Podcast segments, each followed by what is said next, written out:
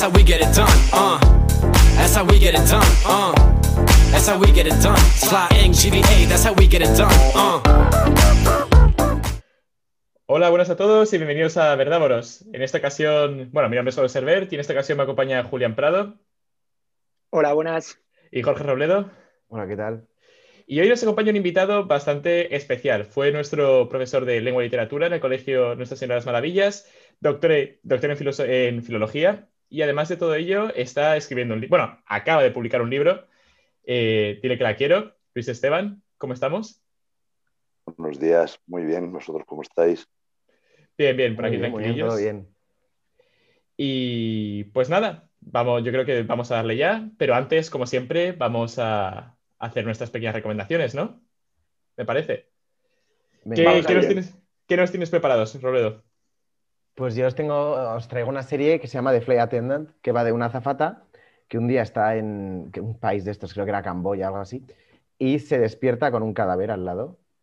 Y entonces hay una movida detrás porque tiene que salir de ese país, pero claro, como te detengan en esa clase de país, yo la verdad es que prefiero no, prefiero que no me tengan. Entonces escapa el país y la que se lía.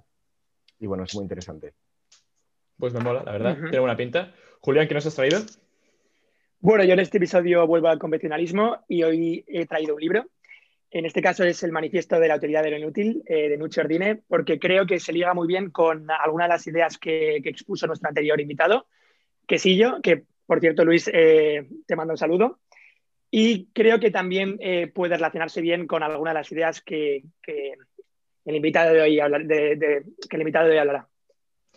Perfecto. Bueno, yo en este caso traigo una serie como Robledo, eh, ya para romper un poco la dinámica. Y en este caso traigo una serie denominada eh, Designated Survivor. Y, en esta, y esta serie habla de, bueno, el Capitolio eh, revienta, ¿no? Eh, un atentado revienta el Capitolio completamente y todos los primeros miembros de- del, del gabinete estadounidense mueren y el, el- el superviviente designado estadounidense es el que toma el control de- del gobierno estadounidense. Y bueno, pues ahí tenemos una pequeña historia sobre la política estadounidense, sí, la política de la nación. Y Luis, ¿qué nos traes hoy? Bueno, pues yo también voy a hacer una, una recomendación y me voy a apuntar a lo clásico de, de recomendar un libro.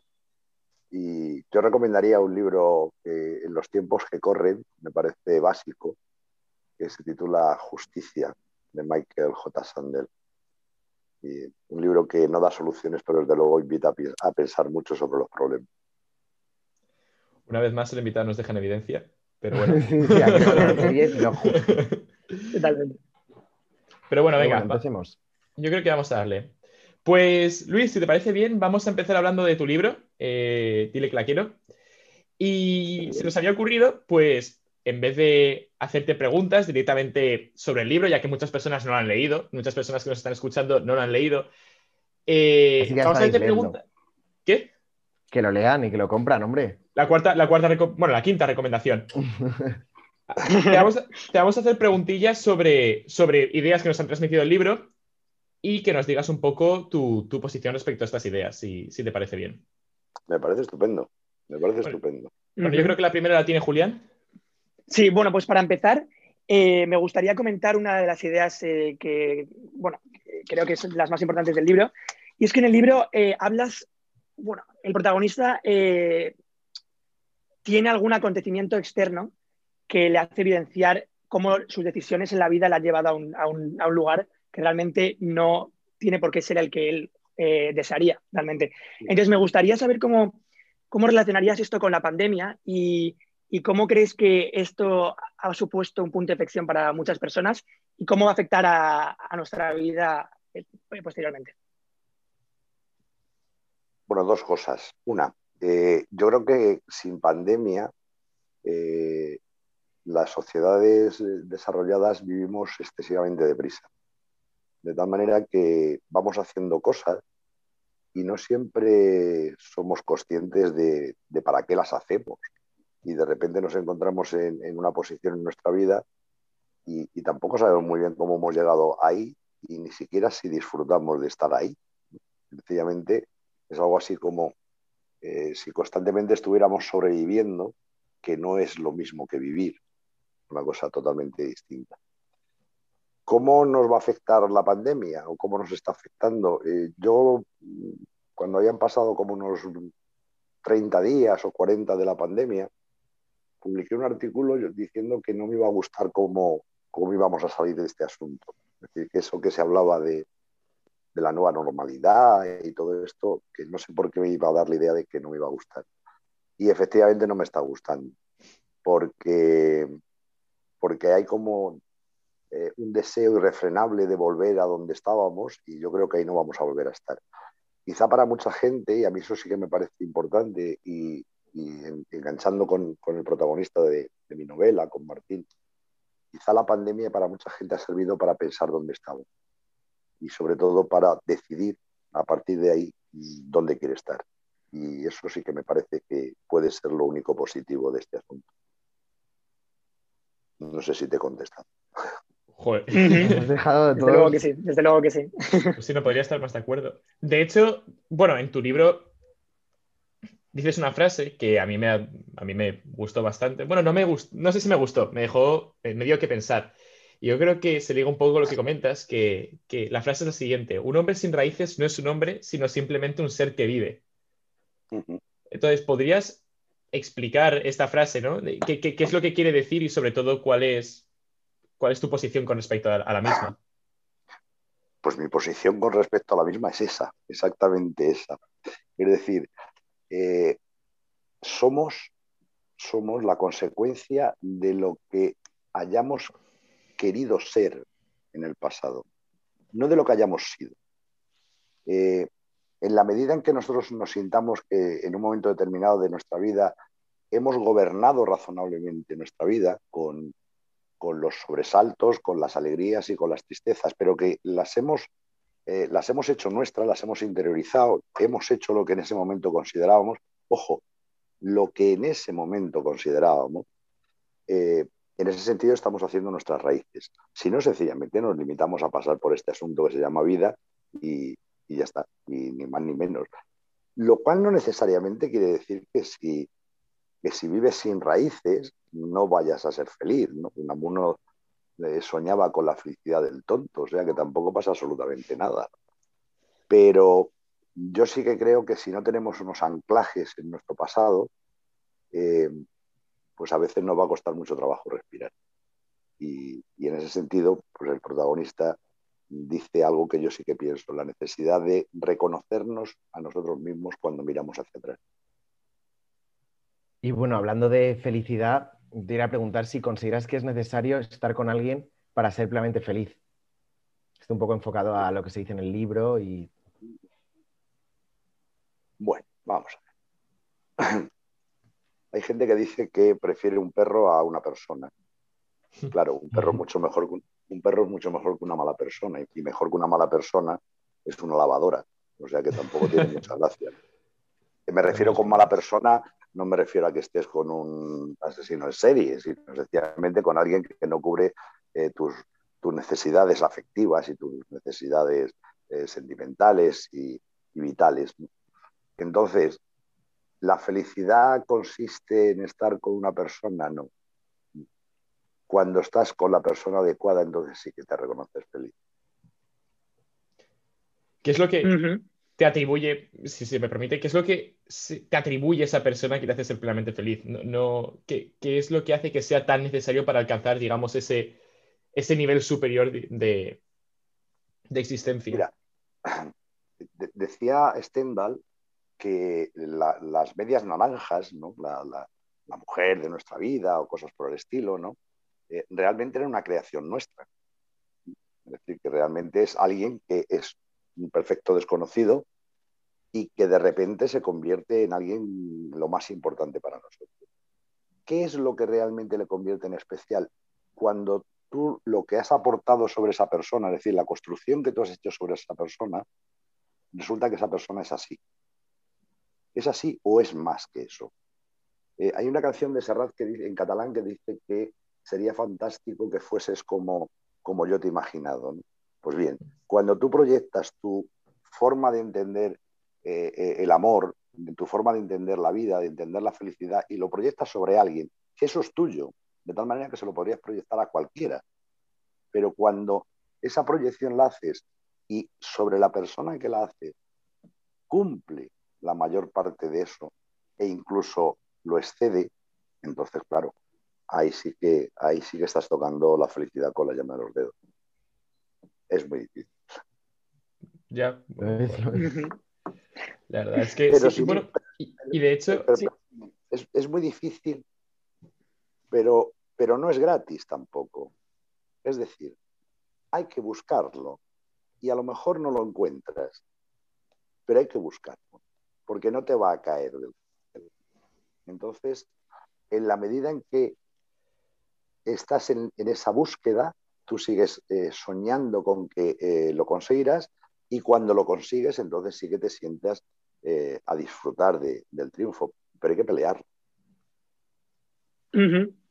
Y volviendo a pelearlo y a la trayectoria del protagonista de la novela, me gustaría preguntarte, em, me gustaría que nos dieras un consejo, porque estamos en un momento de la vida en el que tomamos decisiones que realmente van a afectar sustancialmente nuestro futuro. Y, nos gustaría que nos dieras un consejo clave para que, bueno, el día de mañana no, no nos arrepintamos del camino que hemos tomado os doy dos por el mismo precio. Uno, eh, la coherencia. Es decir, que en cada una de las decisiones que, toméis procuréis ser lo más coherentes posible con lo que penséis en ese momento. Eh, de tal manera que sea una decisión que te produzca satisfacción en ese momento. Esta es la primera, coherencia personal. Y el segundo, el segundo consejo es no revisar el pasado con los ojos del presente. Eh, las cosas en el pasado son como son, son como han sido. Y no las podemos enjuiciar desde el, desde el presente actual, porque entonces no nos van a salir las cuentas. Es decir, una vez que ha pasado algo, pues diez años después dices, hombre, si yo hubiera hecho aquello y lo otro y tal y cual. No, no, no, no. Lo importante es que tú consideres en el presente que la decisión que tomaste en el, pasado era la mejor que podías tomar en ese momento. Bueno, pues, a mí me gustaría, la verdad. A mí me gustaría, brutal como siempre, pero a, mí me gustaría sí pescar, bueno, repescar eh, un tema que estábamos tratando antes, que era el tema de, del amor, porque yo sí que tengo una pregunta de hecho, no me acuerdo el nombre de, este personaje, pero era este personaje que era como el primer amor de, Martín, esta chica de, Italia, ¿cómo se llamaba? ¿Ahí me lo puede recordar, por favor? Beatriz. Beatriz. Beatriz, que por cierto, lo estuvimos hablando Julián y yo y nos enamoró el personaje. sí, sí, sí, La verdad es que totalmente. Y, te, quería hacer, te, quería hacer, una pregunta. te quería hacer una preguntilla sobre, sobre vinculada con esto. Y es evidentemente llega un punto en nuestra vida en el que tenemos nuestro primer amor, ¿no? Tenemos nuestro, el amor adolescente, el amor, digamos, sin ningún tipo de responsabilidades, algo más sensual. Y ¿tú consideras que después de ese amor hay más amores o ese amor se repite eh, constantemente? O sea, ¿tú consideras que la gente vive, digamos, bueno, tú que tienes más años que nosotros, y quizá no esté formulando esta pregunta demasiado bien, pero ¿tú consideras que la gente, incluso estando en parejas, mira atrás diciendo lo que, pensando en lo que tuvo y no se puede recuperar? Es decir, viviendo en el pasado, en ese amor, digamos, tan hedonista. Bueno, yo espero que no. Yo espero que no. Espero que nadie haga semejante majadería, Porque, porque no le va a conducir absolutamente a ningún sitio, o sea que se va a quedar exactamente igual. Eh, vamos a ver. Eh, la manera en la que, en la que tú amas con 16 años no tiene nada que ver a la manera eh, con la que amas con 50. Pero mm, no es ni mejor ni peor, es completamente distinta. De tal manera que no hay una comparación entre, ay, es que la novia que yo tuve cuando tenía 16 años, pues joder, qué bonito, ¿no? Eh, pues no, pues fue lo que fue y, fin de la, y fin de la película. Eh, yo creo que lo importante es no perder la capacidad de amar. Lo importante es no perder la capacidad de amar y lo importante es darte la oportunidad de poder amar en cualquier momento de, en cualquier momento de tu vida. Porque lo que cambia fundamentalmente es lo externo. Tú hablabas antes de pues ese amor eh, adolescente sin, preocupaciones y, bueno, y ya está, ¿no? Eh, sí, pero eso es externo. O sea, yo, yo, siempre, yo siempre digo una cosa y es que todo, todo lo que no paga la visa es sentimiento. Entonces, lo importante es mantener el sentimiento. Lo demás es un problema de la vista, nada más. No tiene más problemas. Entonces, en función de la resistencia de tu visa, pues eres capaz de tener más cosas o menos externas. Pero ojo, importante, eh, cuando, cuando lo que sustenta una relación es la visa, mal asunto. Bueno, pues ya para finalizar este, para pasar un poco más a la polémica antes, quería preguntar, porque una cosa que marca mucho, igual que el amor, son los profesores, y es que nos acompañan toda la vida. Entonces, ¿cómo crees que tiene que ser? Para bien y para mal, ¿eh? Sí, sí, sí, para bien y para mal, pero ¿cómo crees que tiene que ser la relación ideal entre un alumno y un profesor?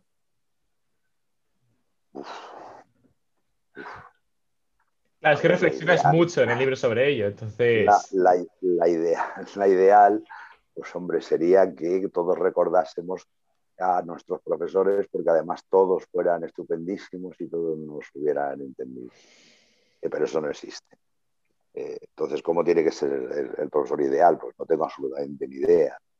Pero sí que creo, sí que creo que uno de los graves problemas que, que tenemos desde, desde la Segunda Guerra Mundial en esto de la enseñanza es que cada vez hemos sido más profesores y menos maestros.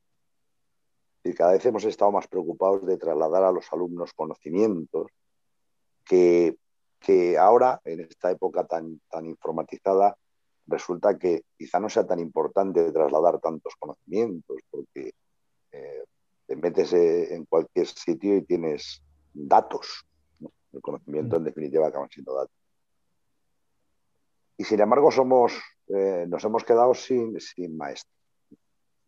Y sin esa gente que, mm, que, con una frase, que con una manera de, de, relacionarse contigo, pues en un momento determinado te, te marca. ¿no? Y yo creo que todos en nuestra vida, pues tenemos, no muchos, pero sí que al cabo de, mi edad, pues yo sí que sería capaz de sacar mm, media docena de profesores que sí que, sí que me marcaron. Yo creo que, lo, el, profesor que te acaba marcando, hablo siempre en términos positivos, porque también es verdad que, a veces marcamos muy mal. Pero en, términos positivos creo que es aquel eh, al que serías capaz de, contarle algo, no para que te dé la solución, sino para que te escuche. Bueno, a mí me gustaría sí preguntarte que, que, bueno, estábamos hablando de esto, ¿no? ¿Qué ha cambiado ¿Qué ha cambiado? Has dicho que desde la Segunda Guerra Mundial eh, los profesores son más profesores y menos maestros. ¿Qué, ha cambiado? Pues hombre, cambió la sociedad. cambió la sociedad. Es decir, empezamos a, demandar eh, gente formada y que a las aulas llegaran gente formada y que de las aulas salieran gente formada. Y así nos luce el pelo. Y así nos luce el pelo. Es decir, que eh, a mí me lo, habéis, me lo habéis oído hablar mil veces. Eh, acabar con el hambre del mundo ahora mismo no es un problema técnico, es un problema ético. Pero la ética no se hace con ecuación, hace con formación.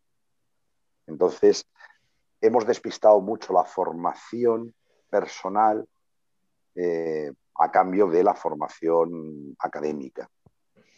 Y quizá ahora, ahora estemos pues sea un buen momento para, para que se produjese una inflexión buscásemos más eh, formar en algo más que, en conocimientos, sino también en, actitudes ante la vida. ahora mismo, si, miráis cualquier parte del mundo, pues se producen con esto la pandemia auténticos disparates, o sea, planteamientos disparatados, que dices, pero esto cómo es posible.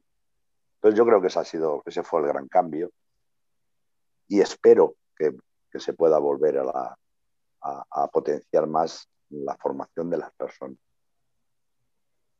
Pues me has dejado un poco de piel, la verdad. Que si creéis, pues aprovechando ya el momento, pasamos directamente ya a educación y me gustaría preguntarte eh, sobre, evidentemente, bueno, el tópico de este año y el año pasado, coronavirus, ¿no? ¿Cómo te, bueno, primero, ¿cómo te ha afectado a ti? ¿Cómo ha afectado a la enseñanza? ¿Y cómo ves eh, el futuro educativo post pandemia? ¿Cómo crees que va a afectar todo el COVID al futuro eh, educativo? A mí, a mí en, el ámbito educativo lo que me, lo que me ha afectado ha sido eh, aburrirme poderosamente de alguna clase. O sea, pero aburrirme, pero mucho, como nunca en mi vida. Eh, cuando, o sea, una clase online es una clase de conocimiento puro y duro. bueno, pues está muy bien. Tú pones aquí a, a tus alumnos en la pantalla, les, les, sueltas un latigazo y, se acabó. Y ya está. Y ahora que, que en este curso, eh, pues en el colegio sí que hemos estado en, eh, con una semipresencialidad, pues a mí tampoco me, me gusta, o sea, me, me produce mucha tristeza eh, tener a mis alumnos con una mascarilla. O sea, solamente ves ojos, no sabes cómo están reaccionando. Entonces, me resulta un poco desagradable porque eh, se rompe mucho el contacto humano, ¿no? Incluso, evidentemente, el hecho de, acercarte eh, ya es una situación que vulnera las normas. ¿Cómo va a afectar a la educación? Hombre, yo creo que, sobre todo en el caso de España, que es el que yo más conozco, la fractura entre unas zonas y otras va a ser abismal. Se va a hacer todavía más grande. Porque eh, no es verdad que todos los eh, españoles tengan la, posibilidad de, hacer una, enseñanza online y digitalizada y que todo el mundo tenga ordenadores y, que, todo, y que los profesores estemos eh, haciendo cargas para dar una clase online que no puede ser igual que si tuvieras un aula. Entonces me parece que la fractura está siendo mucho más grande, muchísimo más grande. Y se notará probablemente cuando dentro de, tres años vuelva a salir un informe PISA que recoja ya eh, los rastros de, los efectos de la, del COVID en la educación, la fractura, por ejemplo, en España entre los modelos educativos de las comunidades sea todavía más grande de lo que es en el último informe, que es como para caerse de espalda. Pues ahora que hablas de fracturas dentro del territorio español, Luis, me gustaría que, nos hablaras un poco sobre la asociación por, una, por un acceso a la universidad en igualdad, porque si, no me equivoco, has denunciado en, varias ocasiones esa diferencia que hay en la manera de acceder a la universidad entre diferentes comunidades autónomas y, bueno, qué soluciones se podrían aportar a ese problema. Pues mira, en cuanto a lo que es la asociación, ahí seguimos y con ningún éxito. Es decir, que en este país que somos tan dados a, cacarear los éxitos de, que cualquiera hace un grupo de no sé qué o hace una manifestación y dice ya hemos triunfado y tal, pues no, nosotros hemos fracasado una vez detrás de otra. y seguiremos fracasando, evidentemente. Eh, vamos a ver. Eh, no hay ninguna solución mientras que la educación no se convierta en un problema de Estado y mientras que las medidas no sean medidas de Estado. Ahora en España sabéis que eh, se ha aprobado una nueva ley, será la novena ley en 40 años. sí, eh, vamos a hablar. sí, claro, Carlos. Sí, sí. Novena que La maravillosa ley CELA. No, no, pero da igual. Quiero decir que, no es. Eh, vamos a ver. La ley CELA no es peor que la anterior, ni, mejor. O sea, no es nada. Sencillamente no es nada. Y no es nada por no es, sí, la gente de repente dice, a las barricadas porque resulta que van a acabar con la concertada. No van a acabar con la concertada ni de coña, es decir, pero ni de coña. Eh, pues pondrán más dificultades en un punto o en otro. Vamos a ver, cuando tú sacas una ley que no es fruto de la revisión de la anterior y de haber analizado en qué ha fallado la anterior y por lo tanto, pues vamos a mejorarlo, cuando no haces eso, da exactamente igual. Da exactamente igual que se llame la ley ver que la ley CELA. Da lo mismo. Eso por un lado. Y por otro lado, la capacidad que tiene de influencia el Ministerio de Educación sobre las consejerías de educación de las comunidades es mínimo. Mínimo. Por lo tanto, la afectación de la, de la ley CELA es mínima también. O sea que la enseñanza está en manos de las comunidades, no del Ministerio de Educación. Es decir, se podría suprimir el Ministerio de Educación tranquilamente y no pasaría absolutamente nada. Porque lo que dice la ley no pasa de ser recomendaciones que después las comunidades ajustan a su criterio. Y ya está. Entonces, pues da igual. O sea, pues se podría prescindir de ese ministerio y no nos enteraríamos. Claro, ¿qué ocurre eh, a, la hora de la verdad cuando eh, a la enseñanza la sometes a cambios legislativos cada cuatro años? Pues que al final no cambia nada. Al final no cambia nada. Y entonces, pues, pues no se avanza, realmente no se avanza y la mejora de la calidad de la enseñanza o no acaba estando en manos de la suerte que se tenga de estar en un colegio determinado o no y de tener unos profesores determinados o no, pero no desde luego de una legislación. Eh, no sé si. No, no, claramente has contestado, pero por encima de, la pregunta, hay que decir, y te has comido la siguiente pregunta. Pero... Eso me parece a mí.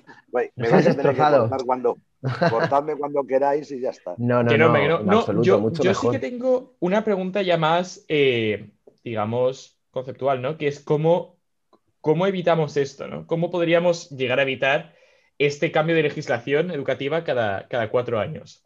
¿Qué, podríamos, un pacto, un, un, ministerio aparte del gobierno? ¿no? ¿Cómo, ¿Pactos ahora? Joder. Bueno, pactos ahora no, pero... Eso es mucho pedir. Para pactar estamos, estamos para pactar.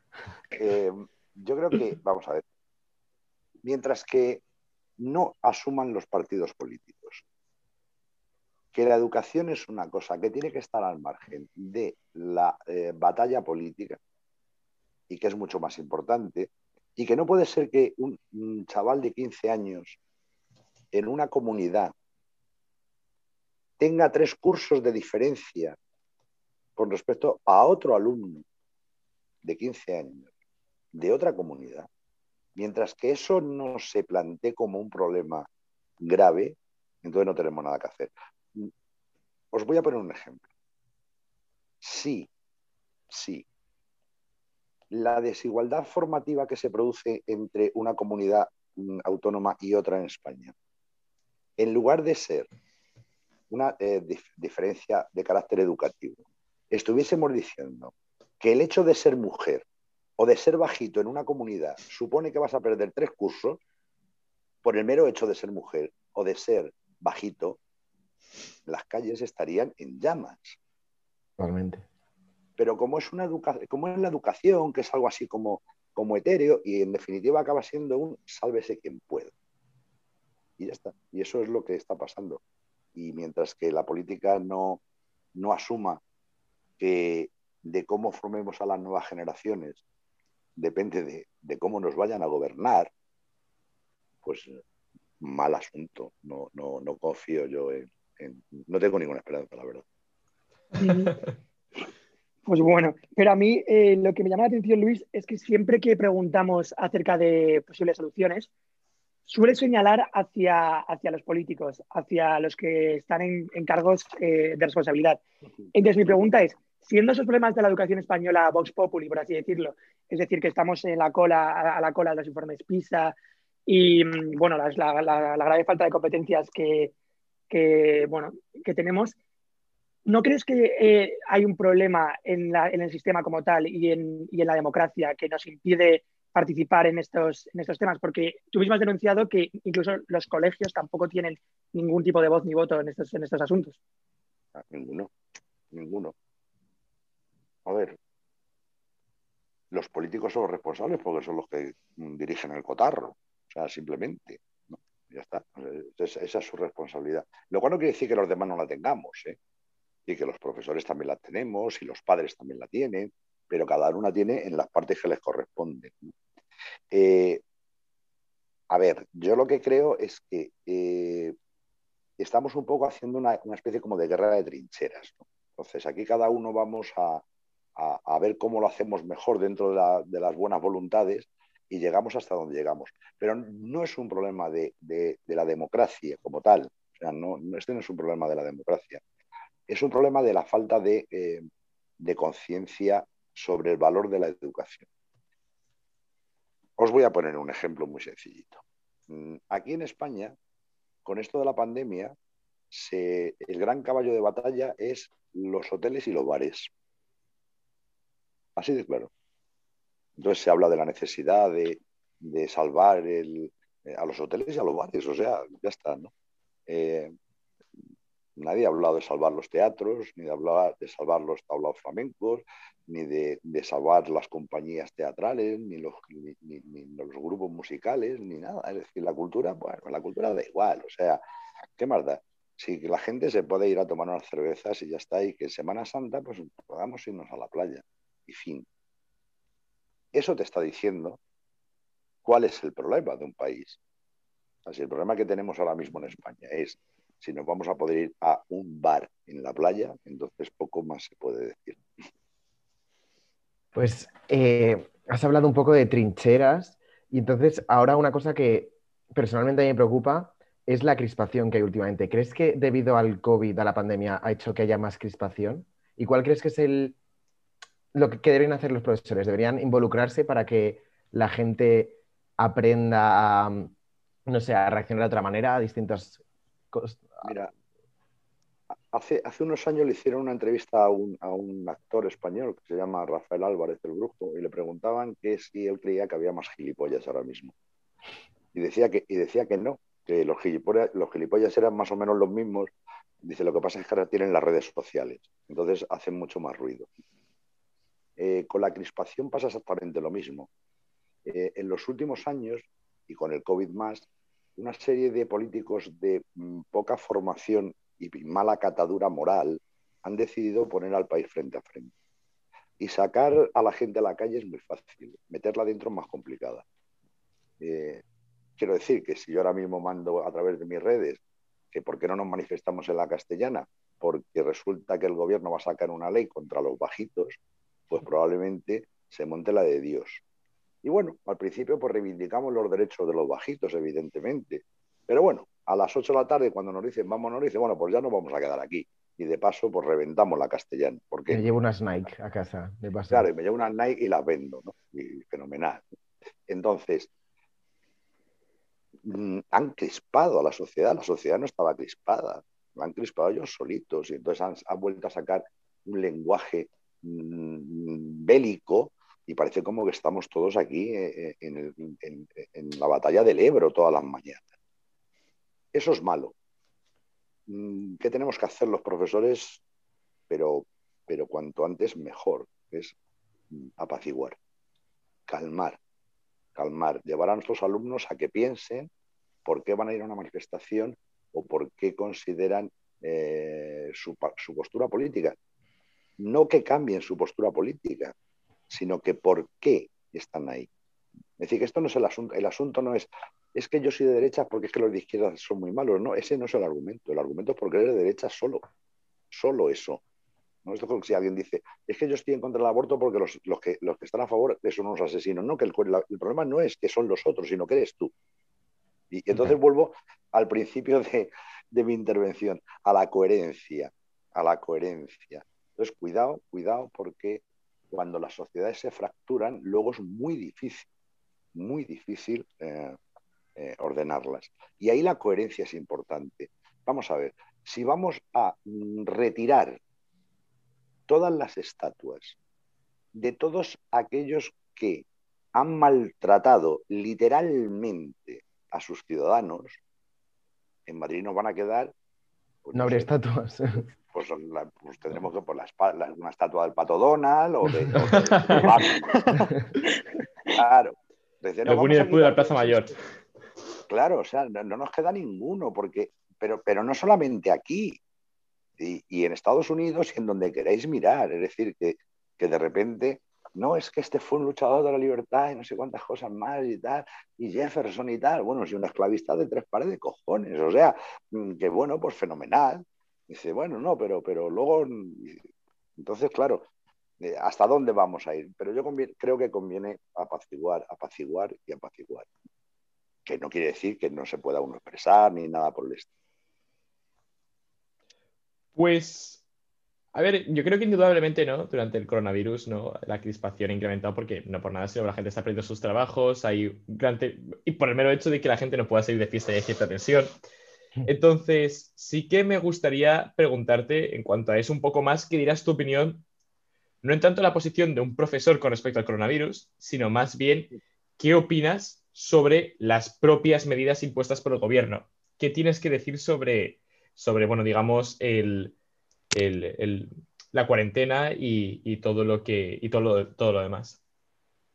Pues mira, yo creo que cuando un gobierno dice esto estamos en manos de, expertos, entonces la cuestión es, pero entonces ¿para qué queremos un gobierno? directamente, ¿no? Claro. claro. Si, si, resulta que el tema esto lo tienen que llevar eh, expertos, pues que se sienten aquí los expertos. Y, fin, y usted vayas a su casa y háganse un ERTE en el Congreso y el Senado, que hubiera sido muy, muy ejemplarizante, por cierto, que hubieran entrado en ERTE, que se han tirado casi medio año sin reunirse, o sea, que estaría francamente bien que se hubieran aplicado un ERTE y lo hubieran dejado en manos de los expertos. Mira, yo no tengo ni idea de cuáles son las medidas que habría que tomar o no tomar. Sí digo que no ha sido bueno y sigue sin ser bueno esta sensación de hoy tomo una, mañana tomo la contraria, lo que hoy era imposible, mañana sí que lo es. Es decir, este disparate, ¿no? No se pongan mascarillas, no, ahora sí pónganselas. Eh, Ahora resulta que el tema ya no es desinfectar los objetos, sino que no te estornude nadie. Bueno, pues a ver en qué quedamos, ¿no? O sea, los expertos parece que también están fraqueando un poquito. Pero porque es mentira. Quiero decir, los expertos informan, son los políticos los que toman decisiones. Mm. Es decir, el médico de cabecera no puede confinar una población, lo tiene que hacer el gobierno. Otra cosa es que el gobierno sepa para qué lo hace. Esa es la cuestión. Entonces, pues ahí mm, la verdad es que vivo un poco como me imagino que el resto de la población en el disparate, contemplando el, espectáculo. Ya. Bueno, pues eh, bueno, ahora que hemos comentado todos estos, problemas que están evidenciando eh, bueno, los problemas de nuestra política, me gustaría saber tu opinión sobre un tema en concreto que nos ha echado últimamente, que es em, bueno, eh, la polémica sobre el rey Juan Carlos I. ¿Y cómo opinas que eh, este, este pilar de la democracia, eh, bueno, si su fuga puede afectar al futuro? Pues mira, a mí para empezar me da pena, de entrada. Yo publicé hace, cuando salió el tema este del rey Juan Carlos, publiqué un artículo que se titulaba Yo que era, yo que era Juan Carlista porque me parece que la figura del rey emérito fue capital en, la situación en la que tenemos ahora mismo. Es decir, si la noche del 23 de febrero el rey en lugar de decir eso dice otra cosa, eh, probablemente, bueno, probablemente no, las, cosas habrían sido de otra manera. Eh, para mi gusto peor, sin duda. Entonces, yo creo que ese papel es absolutamente claro y a mí la situación del rey la veo, por un lado, con pena, con decepción, ¿no? Y por otro lado, lo que digo es mm, la ley, simplemente. Es decir, eh, seas el rey o no, eh, usted ha hecho un fraude fiscal, pues a por él, sin más. Pero también digo una cosa, ¿eh? las personas no son las instituciones. Es decir, que si el rey Juan Carlos hay que meterlo en la cárcel, vaya a la cárcel, lo cual no presupone que haya que acabar con la monarquía.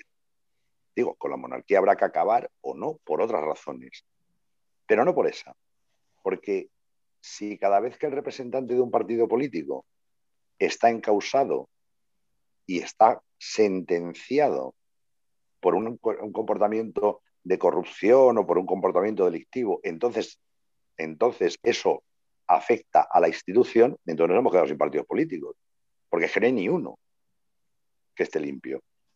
Entonces, si una persona comete un delito, que lo pague, pero la institución es otra historia. E insisto, que si hay que cambiar la monarquía, cámbiense, pero cámbiense por los, por los cauces legales. Ya está, esa es mi opinión. Con tristeza y desde luego, pues si ha defraudado, desde luego, que pague que pague como pagaría yo. Vaya. Ya, pero también vemos como un sector de la población eh, cada vez más amplio se decanta por un cambio a una república. Y, bueno, me da la sensación que eh, esa separación entre institución y persona en el, en el, en el caso de la, monarquía me parece mucho más complicado de llevar a cabo, dado que, bueno, es, cierto que eh, ver cómo nuestro jefe de Estado cometió estos delitos nos expone a que en un futuro eh, un futuro representante vuelva a hacer esto y no seamos capaces de reemplazarle. Y ese es el, creo, el problema que mucha gente ve en la monarquía. ¿No crees que esto es, un problema específico que necesita una solución? A ver, la diferencia entre una república y una monarquía en cuanto a la elección del jefe de Estado es que en, una república el jefe de Estado lo elige la población, que no está mal, que está muy bien, lo cual no te garantiza que no sea un sinvergüenza. O sea, eso no te lo va a garantizar. Y si echamos un vistazo a, los hechos históricos, joder, hemos tenido sinvergüenzas de todos los colores. Así que por ahí no vamos. Que es, la monarquía sea una institución hereditaria eh, y caduca y, anciana e incluso rancia en muchos casos, pues, pues, pues sí, claro, pues efectivamente, ¿no? Efectivamente. Y tampoco pasa nada, ¿eh? es decir, no pasa nada porque se cambie de monarquía a república. Eh, en España tendremos que aprender, para empezar los que se llaman republicanos, que ser republicano no pasa por ser de izquierdas. Es decir, que ser republicano es sencillamente optar por una forma de, eh, Estado. Es decir, que la guerra civil dura tres años porque alguien con pocas luces no entiende que el 50% del ejército sí es republicano lo cual no quiere decir que sea de izquierda, sino, sino simplemente que sí que es republicano y que por tanto no está por otra forma de gobierno. Entonces, bueno, eh, la monarquía está en un serio problema, tiene un serio problema, sobre todo si no es capaz de demostrar y, eh, para qué sirve. Yo ahí sí que digo que eh, ya me gustaría que todos nuestros representantes políticos tuvieran la mitad de la formación que tiene el rey Felipe VI ya me gustaría. Eh, otra cosa es que lo tiene difícil para, para convencernos de que la monarquía sirve para algo. Ese es el gran problema. Bueno, yo para finalizar eh, quería preguntar un poco por el futuro de la democracia española, ya que estamos viendo que bueno, la monarquía está cada vez más débil, hay crispación en la calle y se viene una crisis económica bastante grande. Entonces, ¿cuál es nuestro futuro como nación? Pues mira, yo lo miro con un cierto temor porque cuando dejemos de hablar de muertos por el COVID vamos a empezar a hablar de qué pasa con la situación económica, como tú vienes apuntado. ¿Y ahora qué? Eh, entonces yo lo veo con cierto temor, sobre todo porque cuando hay situaciones de crisis, de grandes crisis, es el, es el caldo de cultivo para los imbéciles que creen que tienen soluciones fáciles, tanto de un signo como otro. Entonces de repente eh, aparece el iluminado de turno que cree que todo se arregla pues, de un plumazo. Y claro, cuando la gente está eh, sin trabajo, cuando la gente está con problemas de salud, con problemas económicos, pues hombre, si alguien te dice que la solución es matar a tu vecino, pues entonces probablemente lo acabes matando. Y de esto ya, hemos, de esto ya lo, hemos vivido. ¿eh? O sea que aquí no me estoy yo haciendo especialmente inteligente, que tampoco lo soy, pero eh, cuando Hitler, en plena crisis alemana, le dice a los alemanes, eh, mire usted, la culpa la tienen los judíos, que son fácilmente identificables por sus rasgos físicos, y si no, ya les pongo yo una estrellita para que lo sean. Cuando Donald Trump dice, eh, la culpa la tienen los sudamericanos y los hispanos, que son fácilmente reconocibles, eh, ojo, eh, ojo, ojo, ojo, porque podemos estar muy cerca, eh, tremendamente más cerca de lo que pensamos, de soluciones de carácter dictatorial de uno u otro sitio. Y eso es muy peligroso. Otra cosa es si vamos a ser capaces de darnos cuenta de que no hay soluciones fáciles para problemas difíciles. Con miedo. A tu pregunta, ¿cómo lo veo? Con miedo. Pues aquí me has transmitido, Luis. Sacar de Hardcore un mal cuerpo increíble. Bueno, no, pero eso sí. Pero bueno. Nunca, nunca es triste la verdad, lo que no tiene remedio, pero es así. Es decir, que para qué, no sé, me parece que es engañarnos todos eh, pensando, bueno, nada, pero no pasa nada si estos son cuatro tontos que caben en un taxi. O sea, cuidado con los cuatro tontos que caben en un taxi, que pueden ser muchos más. Eh, pensad una cosa, hemos escuchado a políticos de peso en Cataluña decir y a la población comprárselo en unas elecciones que si Cataluña fuera una república, el coronavirus no se habría afectado como les ha afectado. Y la gente ha comprado ese discurso. O sea, que, no sé, poco optimismo. ¿Qué queréis que os diga? O sea, a lo mejor ha llegado el momento de las cervezas, pero desde luego. de los chupitos, ya. ya que pasar al whisky, vamos. Me, temo que ha llegado el momento del alcohol, o sea, no hay más alternativa. Dios mío, sí, sí. Bueno, gracias a Dios es simplemente la independencia de Cataluña y no atacar a gente con nariz ganchuda, ¿no? Pero. bueno, cuidado, ¿eh? Que. También hemos escuchado cierto mensaje últimamente Sí, atacando a ciertas personas. Sí, sí. Bueno, en fin. Cuidado, que, es muy fácil eh, soltar una burrada. Y, mira, eh, eh, en política ahora mismo está pasando, pero no solamente en España. Ojo, ojo, el repertorio. Yo creo que hemos tenido una pandemia en el mundo con los peores gobernantes que podía haber en todos los sitios. O sea, es absolutamente espectacular, porque mira donde mires se te cae, se te calan a los pies. Pero en política ahora mismo está pasando que cualquiera suelta una, eh, Pasa como con Google. O sea, tú metes en Google el mayor disparate que se te ocurra, es decir, busco un, eh, encofrador eh, que sea mm, alemán, moreno, que hable siete idiomas y que además mm, sea sexador de pollos, y te salen 250.000 y además con fotos. Y dices, pero bueno, existe esto, coño, si me lo acabo de inventar. Pues existe. Pues en política está pasando un poco lo mismo. Uno llega y suelta una barbaridad del tamaño de un caballo percherón y te lo compran tres millones de personas. Y dices, ostras, ostras, qué miedo.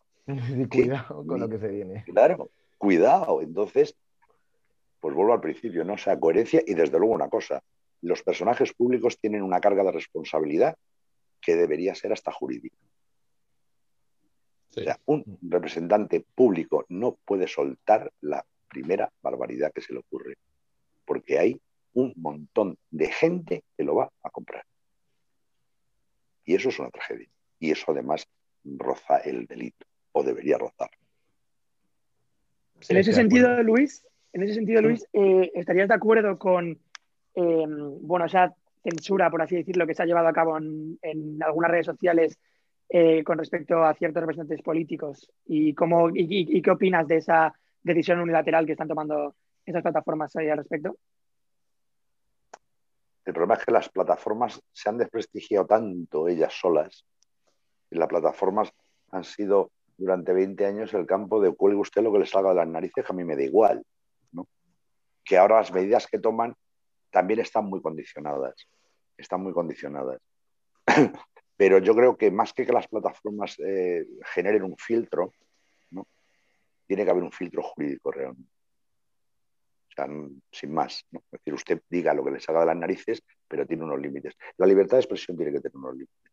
El último, el último artículo que yo he publicado que se llama Libertad de expresión y decoro, eh, yo creo que el límite tiene que estar ahí, es decir, en la, en la decencia, en la decencia. El que alguien se responsabilice de lo que ha dicho y de las consecuencias que tiene lo que ha dicho.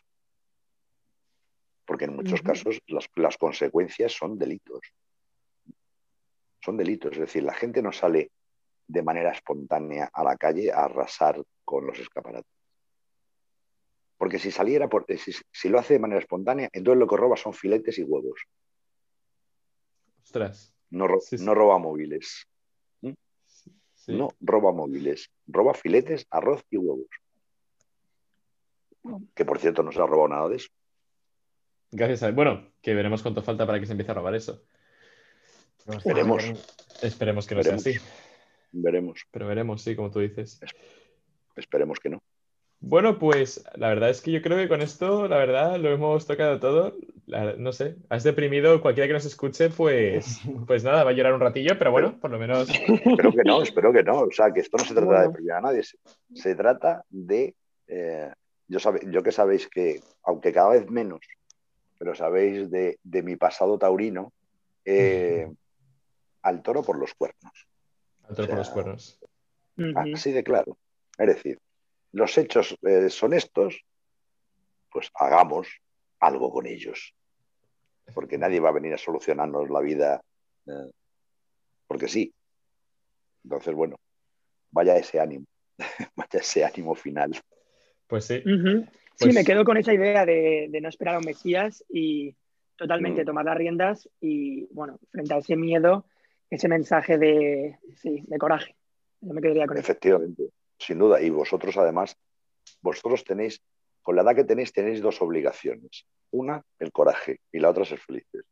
Es vuestra jodida obligación. Bueno, pues como no, abran, como, no, abran- complicadas, la verdad. como no abran las discotecas, la segunda no sé muy yo, no sé muy bien yo si se va a cumplir. Pero, pero bueno, en cualquier caso, Luis, un placer haberte tenido aquí, la verdad. Muchas gracias. Y muchas gracias. Y yo creo que te vamos a llamar alguna otra vez porque de verdad que me ha Sí. encantado, la verdad. No es broma. Y, y pues nada, Muchas pues gracias también por, sobre todo, pues eso, ayudarnos a orientarnos en ese camino a la felicidad, la verdad. Y esperamos tenerte pronto otra vez en el podcast. Ha sido un placer. es que Para sí. mí, para mí ha sido un placer eh, volver a reencontrarme con vosotros. Eh, eh, eso para empezar. Y, y estoy a vuestra disposición. Pues cuando queráis, pues aprovechamos las nuevas tecnologías para estos momentos. Pero sobre todo, muchísimas gracias a vosotros. Me habéis dejado, me habéis dejado hablar de, de mi novela, que está muy bien, y además me habéis dejado hablar de, hablar de mí, que también es muy divertido. Así que, así que muchas gracias a vosotros en todo caso, Pues mil gracias. A ver si pasamos por ahí y te visitamos. por Que, supuesto. ¿Qué iba, qué iba a decir? Pues si queréis, oye, ¿queréis dar una pista para el siguiente episodio? ¿Alguno tenéis algo? Yo creo que Pues- jugar a Bueno, las falta, falta democracia, ¿no? Un poco. Sí, totalmente. O sea, va, va al hilo. Lo que pasa es que hablaremos de, de un lugar un poco alejado de nuestra situación eh, del día a día, pero que yo creo que no por ello menos interesante. Así que, desde luego. Pues venga, yo creo que aquí nos despedimos. Un abrazo, Luis, y un abrazo a todos. Venga, y, y, adiós. y Un abrazo, compren, un abrazo y compren, dile que fuerte. la quieren. eh, todo el mundo a comprar, que diré que la quiero. Venga, chavales, hasta luego. Un abrazo fuerte. Adiós. Hasta luego. Ay, Give it a stage in a minute, I'ma eat you. El professor is in the house, let me teach you. I could defeat you with two hands tied and have you waking in the hospital like, who am I? And who are you? Who are they? What is this? You wouldn't believe how someone react to this shit. The mind slip, slip, slipping, speaking in tongues. Fly ink, GVA, that's how we get it done. Uh, that's how we get it done. Uh, that's how we get it done. Uh, that's how we get it done. Sly GVA, that's how we get it done. Uh.